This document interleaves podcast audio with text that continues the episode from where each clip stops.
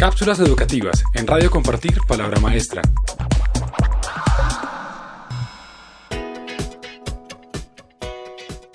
En la actualidad, una de las grandes amenazas para nuestro bienestar es el estrés. Pero, ¿qué pasa realmente en el cerebro? Estudios neurocientíficos de los últimos años han revelado que cuando el cerebro detecta una amenaza, activa el llamado eje hipotalámico hipocifario adrenal, como consecuencia de ello, el hipotálamo produce una hormona que activa la hipófisis, o llamada glándula pituitaria. Esta glándula produce otra hormona que viaja por el torrente sanguíneo y activa las glándulas suprarrenales que liberan adrenalina y cortisol, la llamada hormona del estrés. Pero, ¿cómo afecta el estrés al proceso de aprendizaje?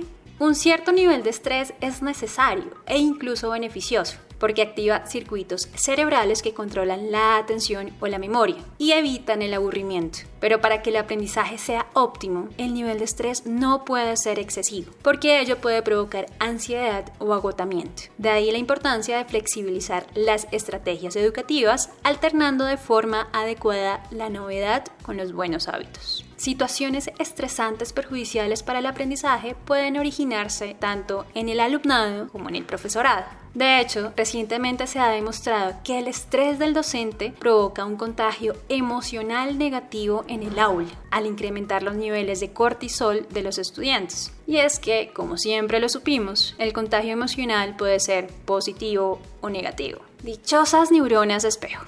¿Cuáles son las situaciones que provocan un estrés perjudicial entre el alumnado? Las respuestas pueden ser variadas, desde la presión por los resultados académicos, situaciones de acoso escolar, hasta el mero hecho de cursar determinadas materias. Sabemos que las situaciones de ansiedad o de estrés perjudicial se ven claramente disminuidas cuando 1. Los estudiantes van contentos a la escuela, también los profesores, por supuesto. 2. Se fomentan las buenas relaciones sociales. 3. Se suministran retos adecuados en los que confluyen adecuadamente la sorpresa con los buenos hábitos. 4. El aprendizaje está directamente vinculado a las situaciones cotidianas. 5. Se tiene en cuenta la individualidad. Y 6. En definitiva, el alumnado es un protagonista activo de su aprendizaje. Investigaciones neurocientíficas revelan que la actividad física regular constituye una de las mejores estrategias para combatir el estrés, especialmente en la adolescencia, época en la que aparecen los tan temidos bloqueos o apagones emocionales. Y es que el propio cuerpo puede ser nuestro mejor aliado para reducir las hormonas de estrés, ya sea a través del deporte, la música, la respiración, etc.